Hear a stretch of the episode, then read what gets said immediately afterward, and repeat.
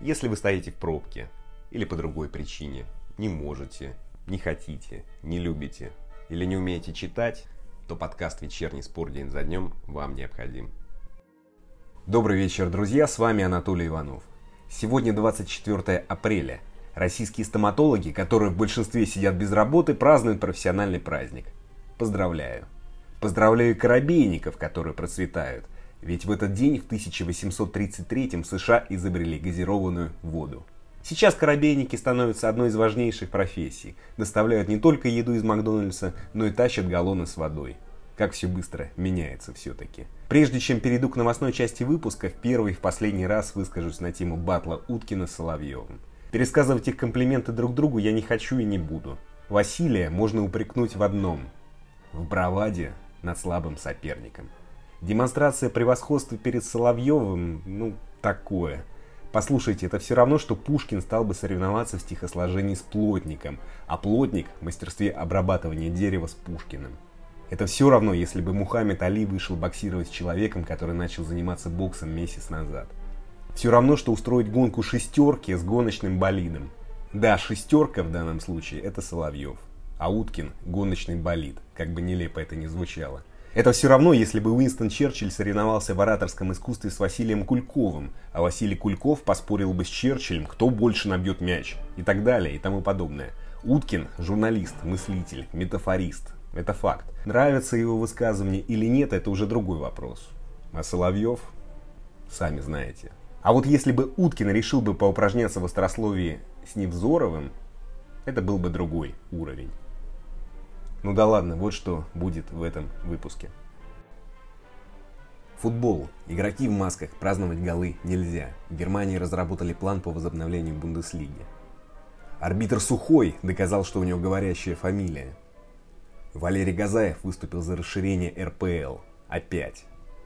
ФИФА выделит национальным федерациям 150 миллионов долларов. Игрок Локомотива пожертвовал деньги врачам. Хорошо или плохо, что об этом рассказали. Хоккей. Стала известна группа сборной России на Олимпиаде. Как выживают клубы ПФЛ и почему в Корее, где нет строгого карантина, COVID-19 распространяется медленнее, чем в России. Разговор с главным тренером Родины Денисом Локтионовым, отыгравшим в Южной Корее больше 12 лет. Начнем. В Германии разработали план возобновления Бундеслиги. Любопытный и фантастический. Если разрешат власти, турнир продолжат с 9 мая, но с ограничениями, довольно серьезными – Например, всех игроков, тренеров, членов медицинского штаба и людей, контактирующих с ними, поместят на карантин до конца сезона. Заселят в большой отель. Других постояльцев там не будет. Это первый вариант развития событий. А вот второй. Игроки и арбитры должны играть в масках, и маски не должны съезжать при ускорениях, верховых единоборствах и столкновениях. А еще игрокам запретят трогать маски во время игры, а нужно их будет менять каждые 15 минут интересное предложение, что-то на уровне фантастики. Да, немцы народ предприимчивый, но мне кажется, что такой футбол будет очень далек от того, что мы привыкли видеть. А если игрок потрогает маску, то что? Его удалят? Заставят поменять этого игрока? Если вести эти правила, то нас ждет зрелище похлеще странных японских и скандинавских игр, например, пьяного футбола, футбола в биноклях или метания карликов. И напомню, что в Бундеслиге осталось сыграть 9 туров. 9 туров в масках. Идем дальше. Арбитр РПЛ Алексей Сухой доказал, что у него говорящая фамилия. В интервью РТ судья ответил на вопрос об алкогольных выпиваниях. Он заявил, я не связываюсь со спиртным. Если усугубить это состояние опьянения, потом будет еще хуже, и процесс только затянется. А цикл восстановления и подготовки к следующей игре ни в коем случае нарушать нельзя. Если сделать это, просто не сможешь судить в следующем туре, сказал Сухой. Вернее, у него не просто спросили про выпивание, спросили, выпивает ли он после игр, как он восстанавливается. Что ж, осталось найти арбитра по фамилии Синий и задать ему тот же вопрос. Или польского подданного по имени Кшиштоф Пиванский. Интересно, как думаете, друзья, есть ли такой? Идем дальше. Валерий Газаев, также человек с практически говорящей фамилией для нашего футбола, выступил за расширение РПЛ. В очередной раз. Он сказал в интервью Спортэкспрессу. Надо сделать так, чтобы никто не вылетал, и добавить команды, которые заняли первое-второе места в ФНЛ. Возможно, для сохранения спортивного принципа нужно сделать следующее. Третья и четвертая команды из ФНЛ могут сыграть таковые матчи с 15 и 16 клубами РПЛ.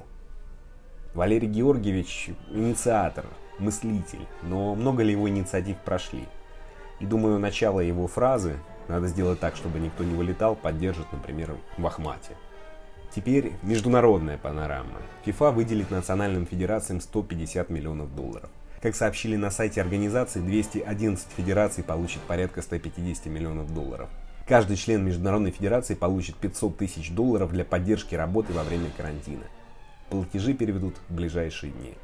Ну что ж, главное, чтобы деньги потратили на поддержку работы, а не на постройку дачи. Идем дальше.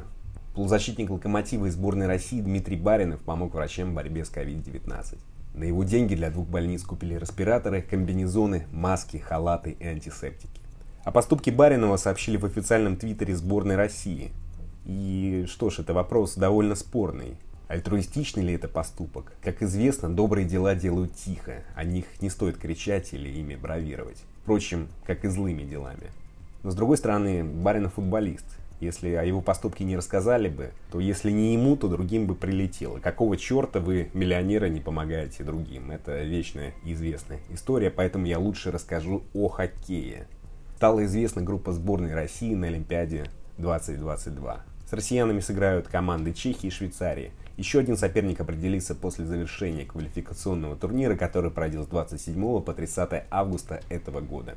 Квалификации сыграют Словакия, Беларусь, Австрия, Польша, Латвия, Франция, Италия, Венгрия, Норвегия, Дания, Корея и Словения. Теперь к разговору с Денисом Локтионовым. Он главный тренер клуба ПФЛ «Зоны Запад» «Родина». Выживет ли Родина? Сколько зарабатывают во втором дивизионе? как они сейчас тренируются, чего опасаются, о чем думают. И что происходит в Корее. Об этом и многом другом рассказал Лактионов или Ли Сон Нам, как прописано в его корейском паспорте. Слушаем. Денис Владимирович, сейчас игроки сидят на карантине. Вот их физическая форма после выхода из самоизоляции будет хуже, как если бы они, скажем, вышли из отпуска? Нет, конечно. Мы мы сидим на карантине, берем какой-то опыт, и два раза в неделю мы тренируемся по скайпу. Есть такая программа Zoom, где вся команда выходит в определенное время, и с нашим тренером по физподготовке, с Дарьей, э, они занимаются. Тренировка длится около, наверное, около часа, час, часа 15. Вот. И помимо этого, каждую неделю мы им стараемся разнообразить программу индивидуально, что у кого есть кто на даче, кто в доме, там беговая работа, ну, различные, чтобы ребята как можно, э, как говорится, как можно легче выходили из этого ситуации, когда все возобновится. А беговая работа дома, это как? Это вот бегает вокруг, скажем, дивана или что? Или какие-то дорожки есть? Нет, э, мы упор делаем на наземную работу, когда занимаемся, занимаемся с тренером по физподготовке. Э, а ту программу, которую мы каждую неделю ребятам сбрасываем, они делают на улице там и аэробный бег, и взрывной бег, и, и черночная работа. То есть ну, стараемся им разнообразить и подготовить, и вывести их. Наша, как говорится, у нас есть определенная, определенная отметка, да, э, с которым мы планируем начать тренироваться, как нам сказали, что вполне возможно, что мы начнем там с 25 мая примерно с этих чисел э, в тренировочный процесс, но если это возможно будет, стараемся как максимально их вывести к этому числу. Ну, они бегают не дальше 100 метров от дома, разумеется. Ну да, конечно, у кого там э, дворы закрыты, вот, у кого, кто на дачах, там, я думаю, у них, наверное, больше, как говорится, возможностей побегать. А так, в основном ребята, да, выходят во дворы, мы с ними все, со всеми общаемся, у нас э, ребята, и мы, есть из Сибирского региона, и из Белгорода есть, и из Москвы ребята, и из Питера. Вот, то есть мы учитываем все это. То есть они, вот другие ребята, которые не из Москвы, они э, у себя дома, соответственно, как сказали, Белгород там и так далее, да, всех отпустили домой. Конечно, конечно. Ну, смысла не, нету их тут держать, потому что у всех, как говорится, и семьи, и там и родители, я думаю, и в карантине, наверное, и морально, и духовно будет легче перенести вот это, что сейчас творится у нас. А какие у игроков сейчас главные опасения? Может быть, экономическая ситуация, будущее футбола или о чем-то другом беспокоиться? Самое главное, что э, нас беспокоит, да, мы столько много работы, да, провели. И сейчас такой перерыв, конечно, это нам не на руку, потому что у нас э, ребята молодые и вышли на тот уровень, на который мы э, всем тренерским штабом их выводили. Вот, и сейчас, конечно, эта пауза нам не на руку, но все равно мы из этого черпаем для себя что-то новое, вот, потому что всегда надо подстраиваться под ситуацию и вжимать максимум, что мы можем в этой ситуации что делать с чемпионатом России, я имею в виду все лиги. Это доигровка без зрителей, может быть, прервать, как хотят в Бельгии и Нидерландах, или ну просто ждать, как все разрешится. Мое мнение, конечно, лучше доиграть, потому что э, любой чемпионат имеет начало и конец. Вот это, наверное, будет и по спортивному принципу, ну и для нас, как и для команды, что закончит свое начатое дело вот, до конца. И будет интересно, я думаю, те, тем командам, которые идут впереди, да, как ставили себе задачи, им тоже интересно будет до конца это все выжить. Вот. Я считаю, что надо доигрывать чемпионат. Ну, это... это будет возможно. Угу. Но это доигровка без зрителей, да, естественно? Ну, к сожалению, скорее всего, наверное, так на данный момент, потому что ну, здоровье каждого человека, ну, наверное, важнее. Ну, если будет такая возможность, что данной ситуации разрешать там, то это было бы вообще здорово. Потому что футбол это развлеки.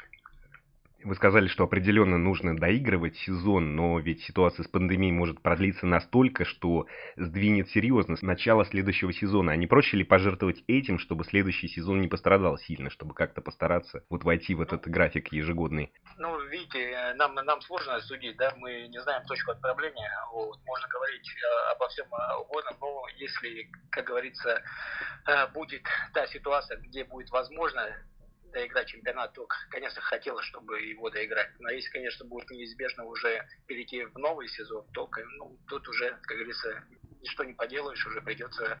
Общественность в целом а, немного раздражает ситуация, которая сейчас есть в футболе высоком. То есть, ну, футболисты РПЛ с неохотой идут на сокращение зарплат в АПЛ. Но вы согласны, что одно дело это урезать зарплату в условном локомотиве, а другое дело в родине?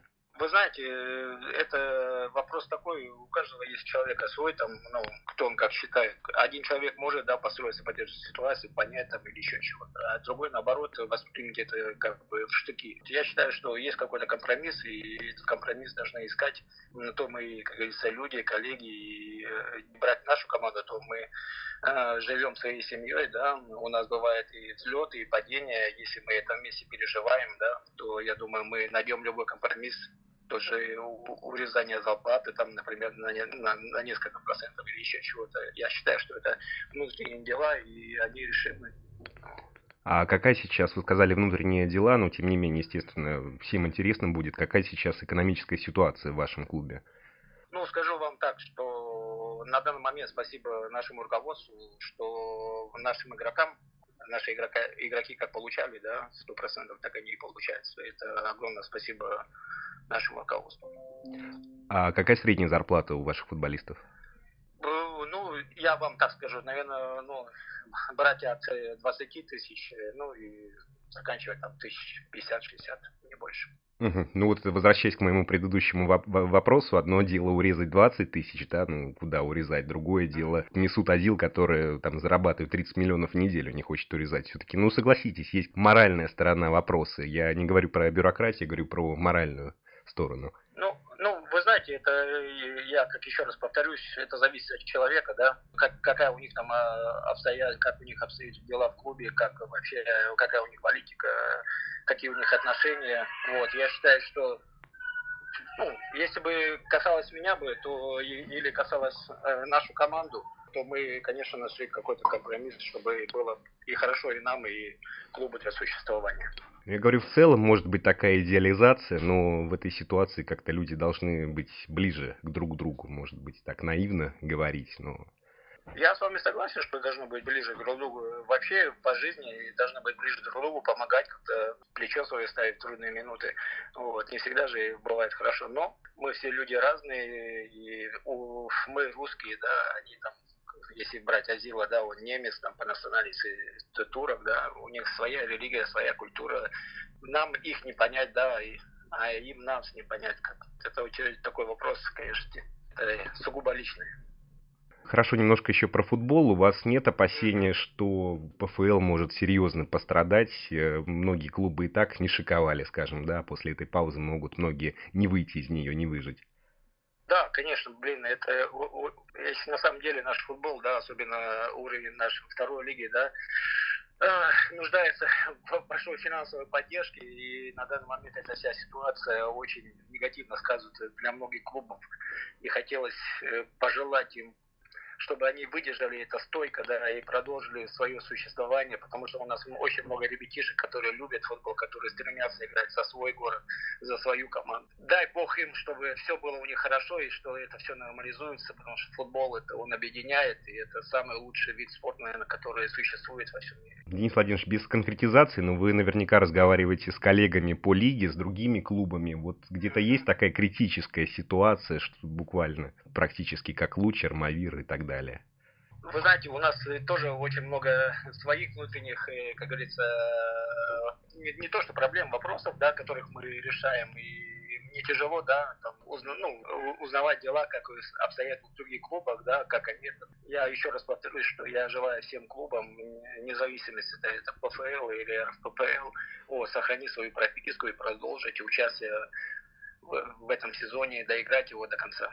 А вы обсуждаете с вашими корейскими друзьями сейчас действия властей в Корее, в России, методы борьбы с распространением вируса? Вот что происходит в Корее, что вас там, допустим, больше радует, чем то, что происходит у нас? И наоборот. Да, конечно, конечно. У меня в Корее осталось много друзей, я постоянно на связи, мне интересно, как они там боролись. Вот. У них сейчас уже, в принципе, такая финальная стадия. Вот тут на днях, в принципе, уже, по-моему, или сегодня, или или вчера это уже было, они, ну, еще информация не владеют, должны уже определиться с началом, ну, даты с началом сезона. А по поводу борьбы с этим вирусом, да, у них не было строгой самоизоляции, да, они просто дисциплинированные, все ходили в масках, у них не, не закрывались ни магазины, ничего. Люди как работали, так и работали, просто следили за собой. Они пережили это, и сейчас на данный момент у них все лучше и лучше. Но это опять же вопрос менталитете, да, дисциплине. Вот поскольку, ну, например, вот я выходил недавно в магазин, соблюдайте Э, полтора метра и так далее и тому подобное, ну, людям такое ощущение, что плевать. Как дышали друг другу в очереди в затылок, так и продолжают. Но в Корее такое, наверное, невозможно, поэтому там да, не было строго. Да, угу. говорите, да, это, естественно, самодисциплина, они очень дисциплинированные люди, и когда касается это ихнего блага, да, блага их страны, блага их народа, то они будут э, предельно дисциплинированы выполнять те указанные вещи, которые э, приносят какой-то результат. Естественно, я знаю, был в 96-м или 95-м году у них был дефолт. Э, когда я приехал в Корею, был дефолт, там э, скаканул доллар там два или три раза. И они, и в команде мои друзья, футболисты, они все сдавали свое золото. Вот. И потом, потом в конечности, через какое-то время государство им все вернуло. Ну, вернуло не золотом, а вернуло деньгами думаю, на, и в этой ситуации, я думаю, у них такое же объединение было и такая же дисциплина. Тем не менее, да, в России все-таки как-то менее дисциплинированно к этому подходят. Но вы согласны, что вот жесткие меры, они все равно к ничему хорошему не приведут. Тот же самый бизнес, работа, да, люди теряют работы, и, соответственно, они обозляются еще больше. Конечно, я считаю, что наше государство должно э, все делать для того, чтобы нашему среднему, да, народу было полегче его вот, и переносить все это.